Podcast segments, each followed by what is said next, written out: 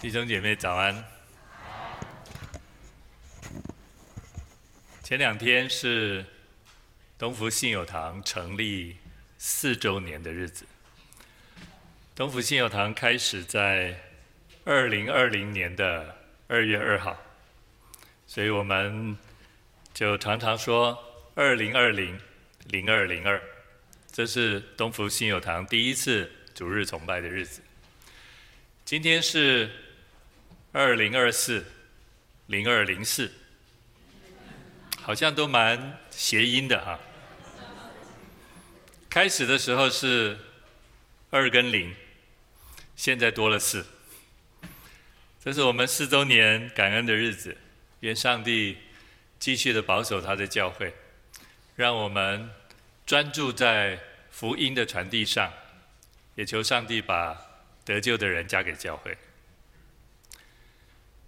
马上要过年了，大家都在忙碌过年当中。今天清早，我的大嫂传了年夜饭的菜单给我们全家的群组，在问我们说：“这个菜不知道年夜饭够不够吃？”我想大家都很看重这个日子，也是我们跟家人团圆相聚的日子。在每一年过年之前，我们都立下心志，除了吃喝，我们要向家人做见证、传福音。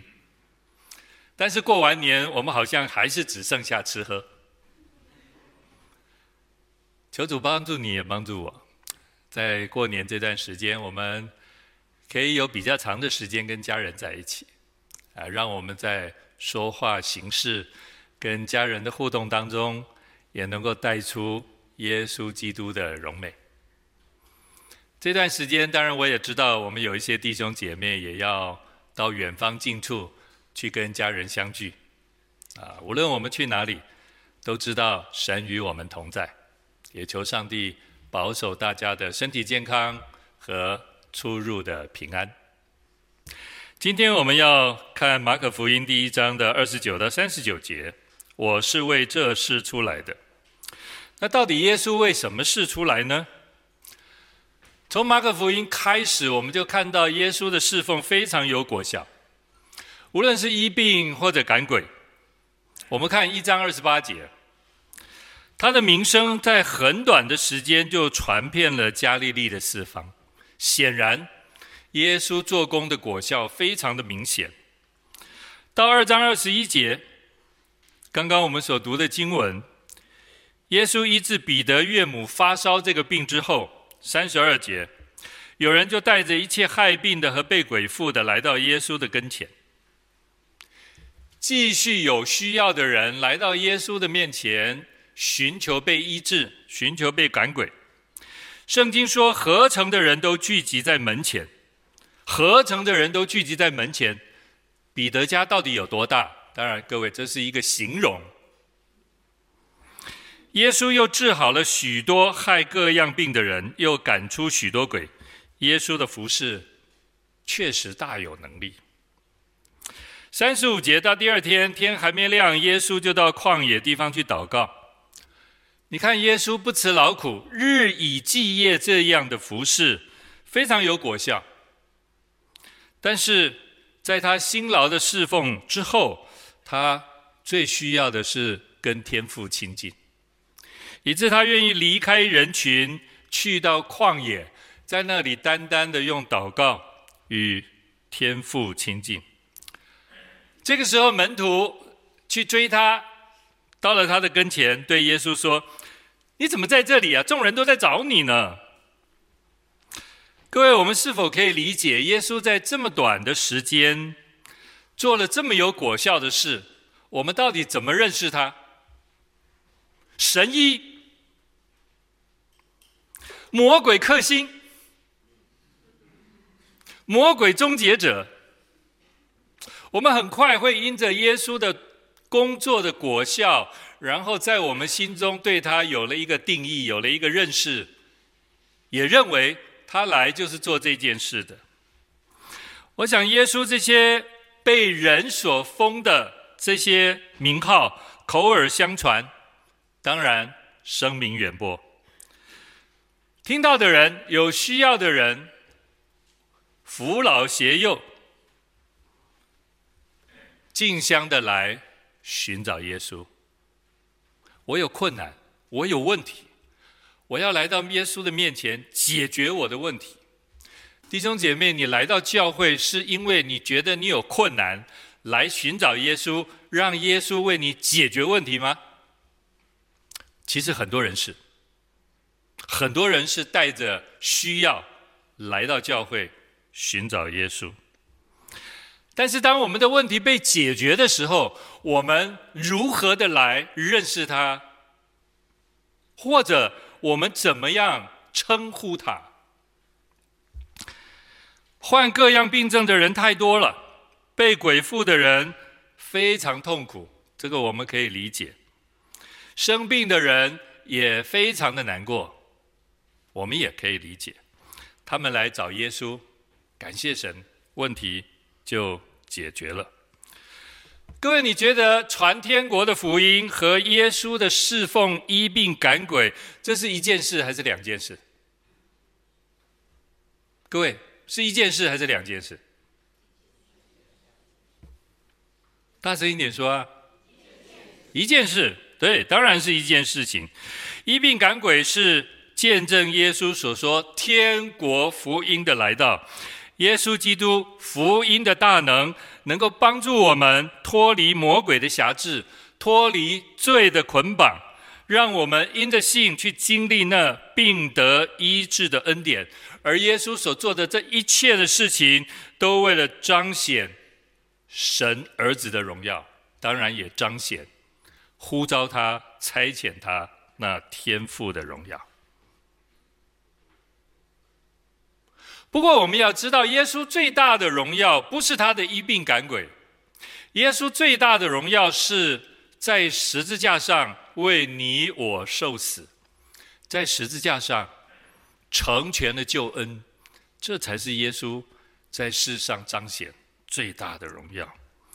而这一个恩典，乃是人人都需要的，也是人人都必须知道，必须因着耶稣十字架的作为而相信他，也经历罪得赦免，甚或是身体得医治的恩典。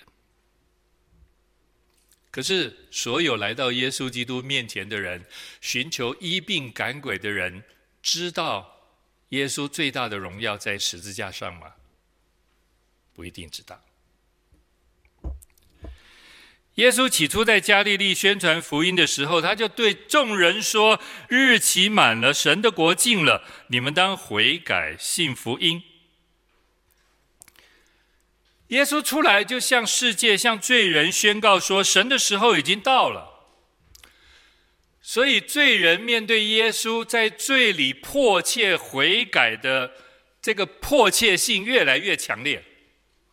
因为神的儿子耶稣基督已经来到了，人要面对耶稣的，或许你觉得是医病赶鬼的事，但是耶稣所强调的是，人要在他的面前认罪悔改。而这个迫切性岂不是更强烈吗？耶稣的宣告是告诉我们神的国即将来到的好消息。这个好消息是关乎万民的，不单是关乎在那有病被鬼附的人身上，也关乎在那自以为自己健康不需要医生的人身上。其实我们在面对经历、面对问题、面对人的时候，我们都很容易忽略本质。对经历耶稣医病赶鬼的人来说，他们往往容易忽略福音的本质，他们容易轻忽信福音的重要。当我们有切身问题的时候，我们来寻找耶稣。我们所需要的是切身问题被解决。我们所需要的不是耶稣到底要带来赐给我们什么，不是。这个很容易让我们忽略耶稣来传福音的本质。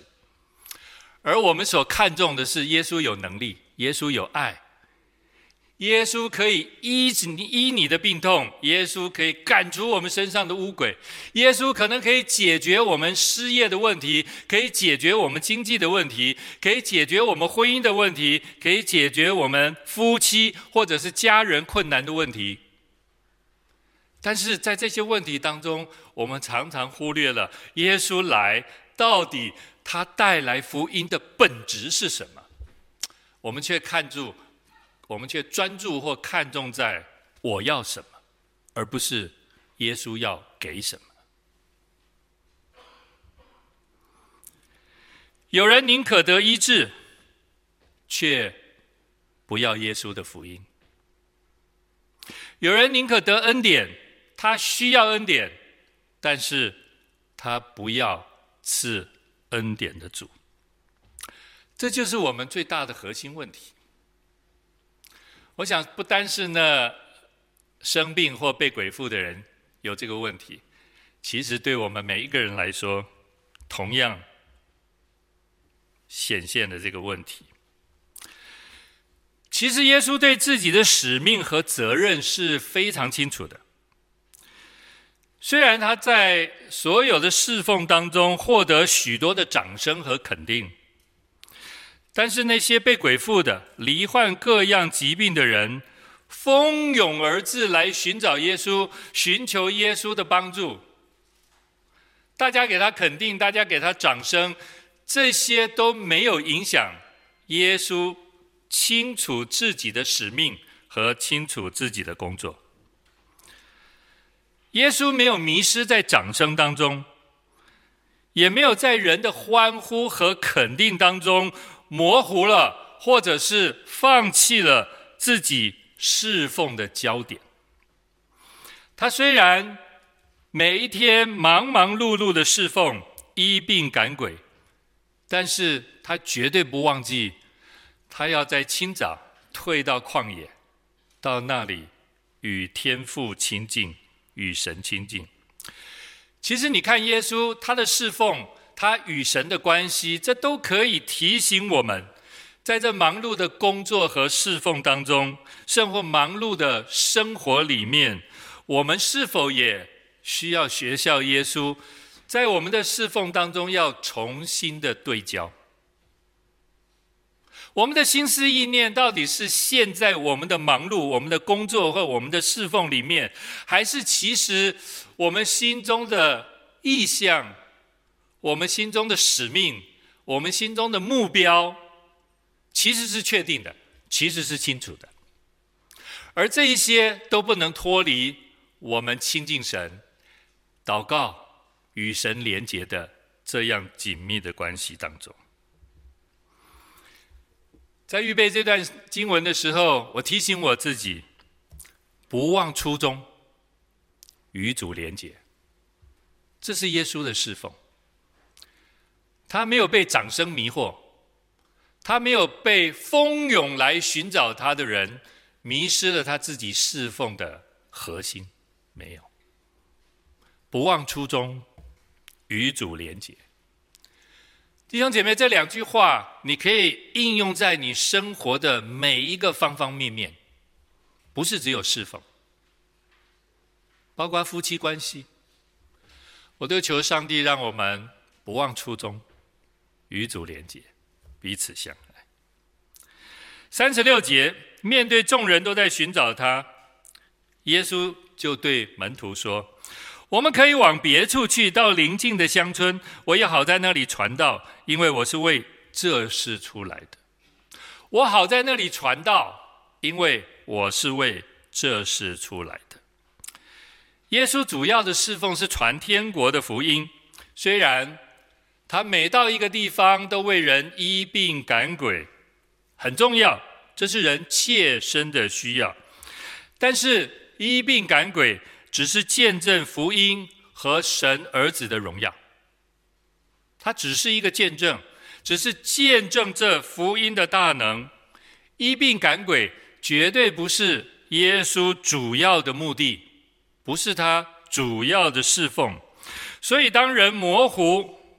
耶稣侍奉的焦点和目的的时候，你看耶稣立刻会选择离开人群，不管有多少人寻找他，只要人对耶稣的认识是错误，寻找耶稣的目的是错误的时候，耶稣立刻选择离开人群。为什么他要选择离开？因为他不要人对他的身份、使命和工作有错误的认识。他会选择离开人群，到其他的乡镇继续他的传道和侍奉。在我们刚刚读的这段马可福音的经文里面，其实还有两件事情我们可以学习、可以领受。第一件事情就是蒙恩以后的正确态度，蒙恩以后的正确态度。我们看彼得岳母，他在病得医治以后，圣经说他立刻起身服侍耶稣和门徒。弟兄姐妹，这是值得我们效法的。我们学习凡事谢恩，在喜乐和祷告当中，我们经历神不断加在我们身上的恩典。但是常常，我们我们可以思考一下，是不是在每一次蒙恩当中，我们所停留的都只是在谢恩当中？我们最常所表达的就是我们感谢神在我们身上所施的恩典，所带来的祝福。可是彼得的岳母被医治以后，他立刻起来服侍主和人。彼得的岳母用实际的行动来回应主在他身上的恩典。我们这里的每一位都是耶稣用十字架的爱来激励的，来引导的，来帮助的。我们每一个人都是在十字架的恩典当中蒙恩的人。所以，可不可以，弟兄姐妹，我们这里的每一个人，也是可以因着蒙恩而用实际的行动来回应耶稣，成为一个服侍耶稣的人，好不好？每一个蒙恩的人都可以是一个起身来侍奉耶稣的人。我求上帝感动你，光照你，帮助你。想想看，今天我们在东福。我可以在东福的哪一件侍奉上，我可以有一些参与。每一个蒙恩的人，可不可以像彼得的岳母，蒙恩以后，我们就起身来服侍他？这是这段经文我们第一个学习的。第二个学习的是，求主帮助我们对福音有正确的论述，对福音有正确的论述。也就是你可以相对正确的、精准的向人表达福音的内容。我们回到圣经来看，有一些提醒。在二十五节，耶稣责备魔鬼说：“不要作声。”三十四节，耶稣不许鬼说话，因为鬼认识他。各位，我们很清楚魔鬼的工作。他善于迷惑，善于蛊惑，善于错误的引导我们对耶稣基督的认识。当我们对耶稣福音或者对耶稣身份有错误认识的时候，我们的传递就会有所错误，而这是魔鬼最高兴的一件事情。你们要诉说上帝的儿子吗？你们讲错了。这是多么好的一件事情，魔鬼多么欢喜快乐的事情。耶稣不要魔鬼说话，你闭嘴。因为魔鬼对耶稣的论述，魔鬼虽然很清楚耶稣的身份使命，但是魔鬼会刻意扭曲、诱导我们对耶稣有错误的认识。在当时的犹太人，他们所期待的弥赛亚是一位能够带领他们一同起来，在政治上面可以推翻罗马政权、脱离罗马人管辖的这一位政治弥赛亚的领袖。各位，如果我们说耶稣是弥赛亚，但是这一位弥赛亚，我们期待的不是他在十字架上受死赎罪，为了拯救你我，而是他要带领我们推翻现在的政治制度、政治体制。各位，这是很可怕对弥赛亚错误的认识。这是我们对福音错误认识已经到了非常严重的地步。我们期待的弥赛亚不是带来救恩，而是带来政治的力量。魔鬼的工作就是这样。所以弟兄姐妹，我们常常在鼓励我们要更多、更正确、更精准的认识福音。从耶稣那个时代，魔鬼的工作就不断的在搅扰，使人对耶稣的身份、使命、工作有错误的认识和理解。在教会几次的大公会议和信经的拟定当中，我们就可以明白，福音在这前三百年、四百年所受的冲击非常非常的大，以致教会不得不写下信经，告诉弟兄姐妹什么是正确的认识耶稣、正确的福音内容。其实到今天，错误的论述耶稣、错误的论述福音。这样的事情还是在我们身边发生，异端邪说在现今这个时代仍然不断的在挑战。求主帮助他的教会，正确的论述、传达福音和耶稣基督的身份跟使命。刚刚我们读了诗篇一百四十七篇，这里说耶神医好了伤心人，裹好了他们的伤处，神数点星宿的数目，耶稣是主，这位主大有能力，他的智慧超过一切，但是这位在高天的上帝，创造宇宙万有的上帝，他却乐意谦卑的来到这个世界。他更乐意居住在所有凡是信靠他的人心中。我们所信靠的这位全能伟大的上帝，今天乐意住在我们的里面。各位，每一个时刻，你都想到神与我们同在。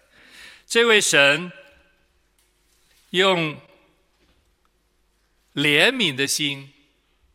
连续的心，体贴那些软弱伤心的人，用他的温柔，用他的爱，来兼顾那些心灵软弱的人。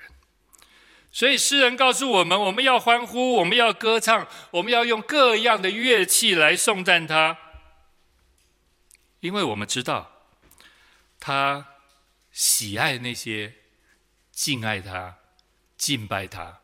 赞美他、感谢他的人，我们也渴慕他的话，以致我们在渴慕的当中，我们要更正确、更精准的认识耶稣，认识他的工作。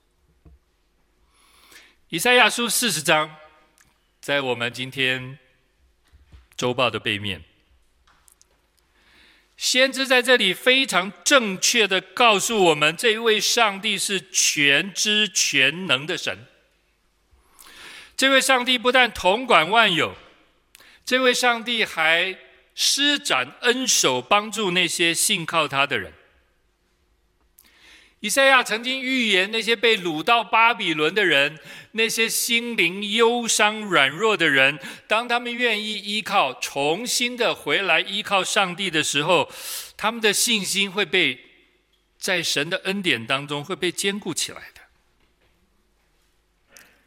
以赛亚书不但鼓励了当时的犹太人，以赛亚书今天仍然在面对我们这些。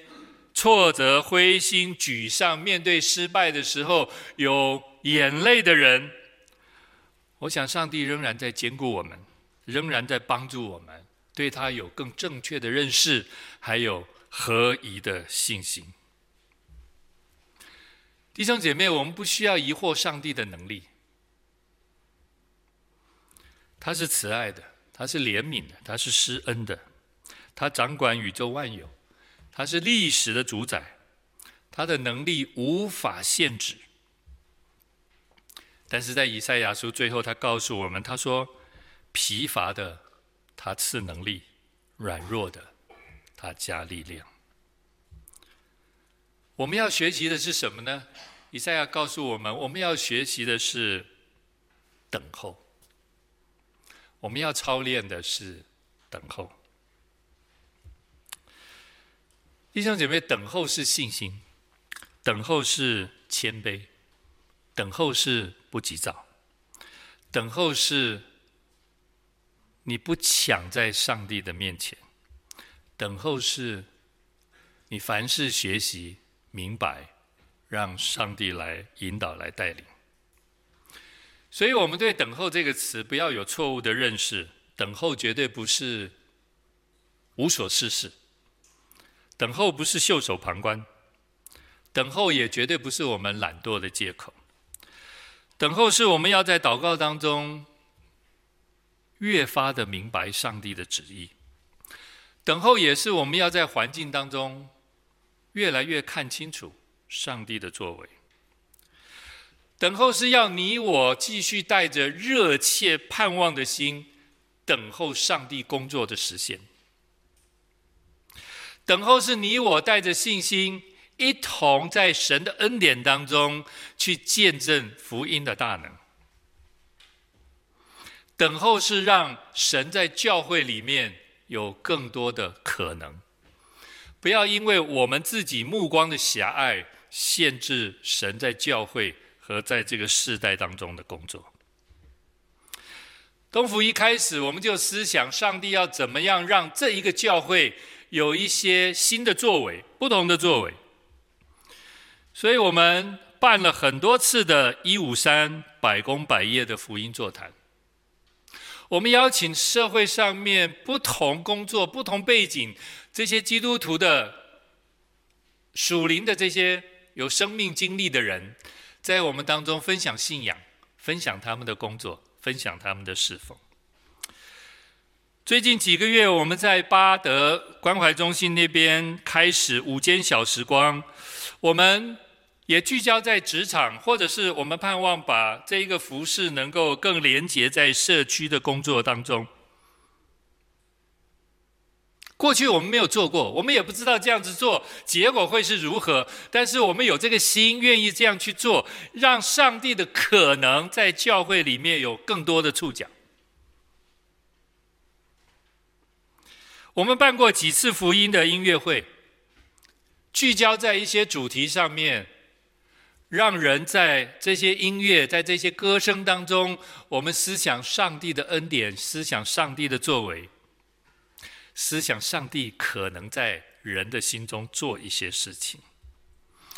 弟兄姐妹，这都是等候，等候不是不做事，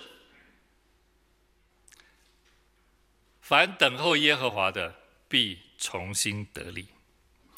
我们在等候中，我们在祷告当中，我们也积极的透过各样的思维、想法、做法，去拓展福音的触角，为的就是要让人能够认识，让人能够来亲近这位神的儿子耶稣基督。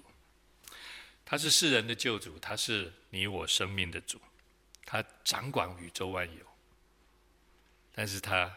住在你我的心里，我们要把这个恩典向这个世代的人传递。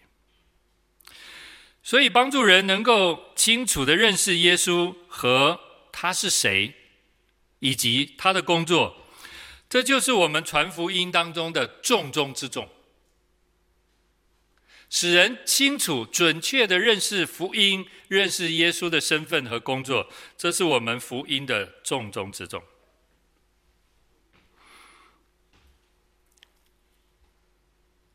耶稣呼召使徒保罗，他自己在书信当中写，他这一个蒙召的人，特派传神的福音，叫万人因耶稣的名信服真道。保罗非常清楚他蒙召的身份和蒙召的侍奉、蒙召的使命，这是在哥林多前书第九章里面。他写道，这是在我们今天的参考经文。他写道提醒我们，他的侍奉是心态要甘心乐意。他传福音，虽然他说我不传福音我就有祸了，我传福音是不得已的，听来好像有一点勉强。但是你知道，其实保罗的核心是，他传福音是喜乐，他传福音是甘心乐意的。虽然传福音会面对许多的挑战跟艰难，但是他甘心乐意，因为他很清楚他蒙召的身份，他蒙召的使命。弟兄姐妹，我也盼望我们每一位在这里都清楚我们蒙召的身份和神加在你我身上那福音的使命。他蒙召要传福音、建立教会，所以他在做任何事情，他都他都不愿意因着他的自由而绊倒了教会，绊倒弟兄姐妹。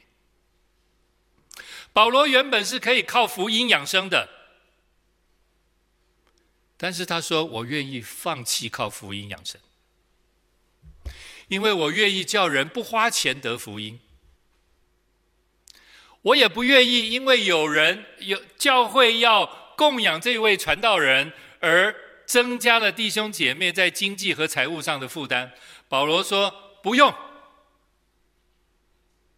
虽然我有权柄靠福音养生，但是我愿意放弃。”所以你看，保罗他是双职传道，他靠着支帐篷来维持他自己的生活。无论他传福音、建立教会，不向教会支取任何一分一文。你看保罗的对他自己身份的使命认识清不清楚？非常清楚。为的就是要让人得福音的好处。这是保罗，他心态上甘心乐意的。传福音。第二，保罗说他在真理下有极大的包容。弟兄姐妹，我们信耶稣，不要把心信得越来越窄。常常改革宗神学会被人说非常狭窄。信友堂属于改革宗，我求上帝让我们抓住改革宗的精神，但是不要被改革宗的信仰所辖制，越走越窄。保罗说：“保罗在这里这一段经文里面告诉我们，他为了使人得福音的好处，在不违背真理的前提下，他尽量的接纳、包容、体恤别人的立场和处境。”这是保罗。弟兄姐妹，我们爱人的心是把我们对福音的认识越发的枷锁在别人的身上，使福音越走越窄，还是我们在福音里面？我们的属灵宽度越来越宽。我不是说我们要接纳那些异端邪说，不是，而是在真理的前提下，我们对人对事，可不可以有越发宽广的包容、理解跟接纳？这是包容。保罗这么做是为了得人，使人得福音的好处。第三。保罗说：“他凡是以基督为依归，这么宽广的人，他的生命基础，他的论述基础到底是什么？”保罗说：“耶稣基督。凡是以耶稣基督为依归，保罗不会胡作胡作非为的。保罗谨守他的分际，他总是能够在基督里，他让基督来管理他，引导他行事为人，以耶稣的耶稣基督的旨意为依归。”弟兄姐妹，我们今天可不可以在神的面前说啊？我们也有这个心智，求上帝、求圣灵来帮助我们。我们可以非常的宽广，但是我们却以耶稣基督为依归。这是保罗。各位，你看在哥林多前书里面，保罗对于自己的身份使命，对于福音，他可以掌握的这么清楚，确实不容易。求上帝帮助我们，无论是我们这些传道人，或者每一位弟兄姐妹，我都求上帝帮助我们。最后，我要说两个人，这两个人或许你认识，或许你不熟悉。在十九世纪的中国，有两位宣教士非常有名，第一位是戴德生，我想大家都耳熟能详。各位，戴德生宣教士来到中国的时候，他在上海上岸，然后开始寻求在中国的服事。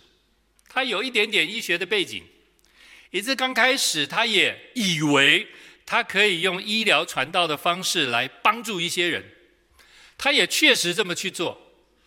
甚至当他回到英国的时候，他也继续去进修他在医学方面的专业。他也期盼有一天回到中国，能够透过医疗传道的方式来帮助许多的人，很好。但是当他回到英国以后，在他的祷告当中，他的想法慢慢改变了。他回到英国，成立了一个信心差会，这个差会叫做中国内地会，我们都知道。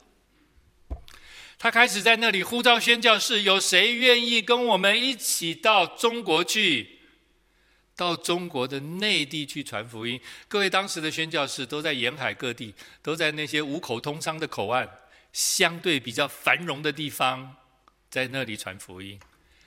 可是戴德生说：“这里既然已经有人传福音了，我们就要到那相对贫穷、相对偏远。”相对落后、相对没有人要去的地方，我们要去那里传福音。感谢神，中国内地会后来前仆后继的宣教士来到中国，通通去了中国的内地。哪里越落后，哪里就有内地会的宣教士。而这些宣教士，非常脚踏实地的跟那些贫穷的人一起生活，一起工作，教育他们，让他们的心智可以被打开，教导他们圣经，教导他们认识正确的福音，教导他们建立教会。内地会在中国的福音工作。是一步一脚印，非常扎实的打下福音的基础。二十年前我在中国服侍的时候，我碰到一个年纪比我稍长，我跟他交谈的时候，知道他原来是一位神学院的院长。我当然很好奇，就聊到他们家，聊到他怎么样信耶稣的。他说是他的祖母信耶稣，然后把福音带进他这一个家。谁传福音给他祖母？中国内地会的宣教士。那是十九世纪一八八零年时代的事情。各位，你想想看，十九世纪的一个宣教士在中国传福音，得着了一个人，而这个人把福音带进了他的家。就这么一代一代的传下去，而这一家人很忠心的守着福音，守着耶稣，无论面对什么样的困难，而这一家人却有神学院的院长产生。这是中国内地会在中国一步一脚印侍奉的果效。这是戴德生，我们都熟悉。另外一位呢？我要说，他的名字叫李提摩太，或许你也听过。他比戴德生晚了十几年去到中国，他也在上海登陆。这个人非常有学问，对于政治、经济各方面都很深入。这个人来到中国，他把福音往北带。带到山东，带到山西，甚至带到陕西，所以这一些区域是他福音的据点。但是李提摩太跟戴德生的做法不一样。李提摩太所接触的人，因为他跟许多达官显要，或者是当时清廷的台面上的人物来往的非常密切，我想这也是他的一种福音的切入点。戴德生是把福音撒在那最基层的人、最贫穷的人当中。可是李提摩太的做法是，他所接触的都是当时清廷的达官显要，他跟李鸿章是很好的朋友。他跟梁启超、康有为在戊戌变法的时候也是很好的朋友。你可以知道，这个人其实很不简单的。他为了中国在面对列强的许多的关系复杂的里面，他写了很多的书给中国人看，用中文写，用英文写。李提莫泰跟当时的清廷的政府有非常非常紧密的关系，也因为他对清廷有很好的贡献，最后慈禧太后允许他成立山西大学堂。你也可以说，今天就是山西大学。各位，福音工作是人人都需要，我们需要在贫穷的人中传福音。我们当然也需要在达官显要或者那些官员当中传福音，因为每个都是罪人，每个人都需要得着福音的好处。但是就在一百年以后，我们就发现李提摩太的福音果效远远不及戴德生当年的福音异象。是政府的高层人员，我们想得着他，让他们的身份地位或者是权力能够产生一些福音的影响，很好。但是弟兄姐妹，如果我们的福音掺杂了太多其他的目的，我们的福音果效会被打折扣的。戴德生单单把福音撒在中国那一片贫穷的土壤里。很紧密的跟那些贫穷的中国老百姓结合，以致福音的根就深扎在中国的内地，深扎在中国的人心当中。而我们今天一百五十年以后，我们看李提摩太的福音果效，我们不能说没有，但是相较于戴德生，李提摩太现在没有人提起他，没有人提到这个人了。虽然他也把他一生奉献在中国的这一片土地上，对中国那个非常孱弱的清廷有很多的帮助，但是福音的果效大打折扣。如果今天我们的福音还着重在医病赶鬼，弟兄姐妹，这就是我们后来说的社会福音。社会福音是经不起时间的锻炼，只有我们一步一脚印、脚踏实地的，把福音的本质，把耶稣是谁，把耶稣的工作一句一句的告诉人，让福音的真理在人的心中产生影响、产生力量、产生改变。这个福音才能在人的心中真正的扎下根。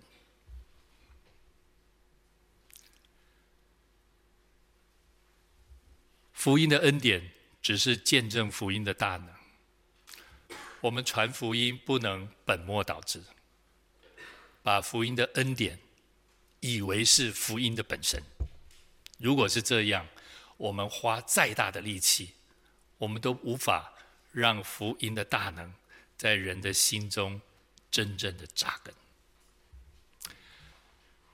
东福四年了，未来我盼望上帝给我们更多的诸般的智慧，让我们紧紧抓着耶稣基督，并他钉十字架的恩典，在福音的本质上，福音的本质上，不添加任何其他的东西。把这个福音单单的传给人，我求上帝给我们智慧，让我们知道可以怎么做。许多的同工花了非常多的心思，希望把福音传给我们远方近处的人。愿我们手所做的被上帝纪念，愿我们手所做的也精准的在福音本身的传递上。我们一起祷告。天父，这是你的教会，求你恩待，也求你让我们更注目在你的儿子耶稣基督和他的十字架上。这是教会被建立的核心价值，这是教会今天要去传递和见证的核心内容。愿你帮助我们，感谢神，祷告奉耶稣基督的圣名。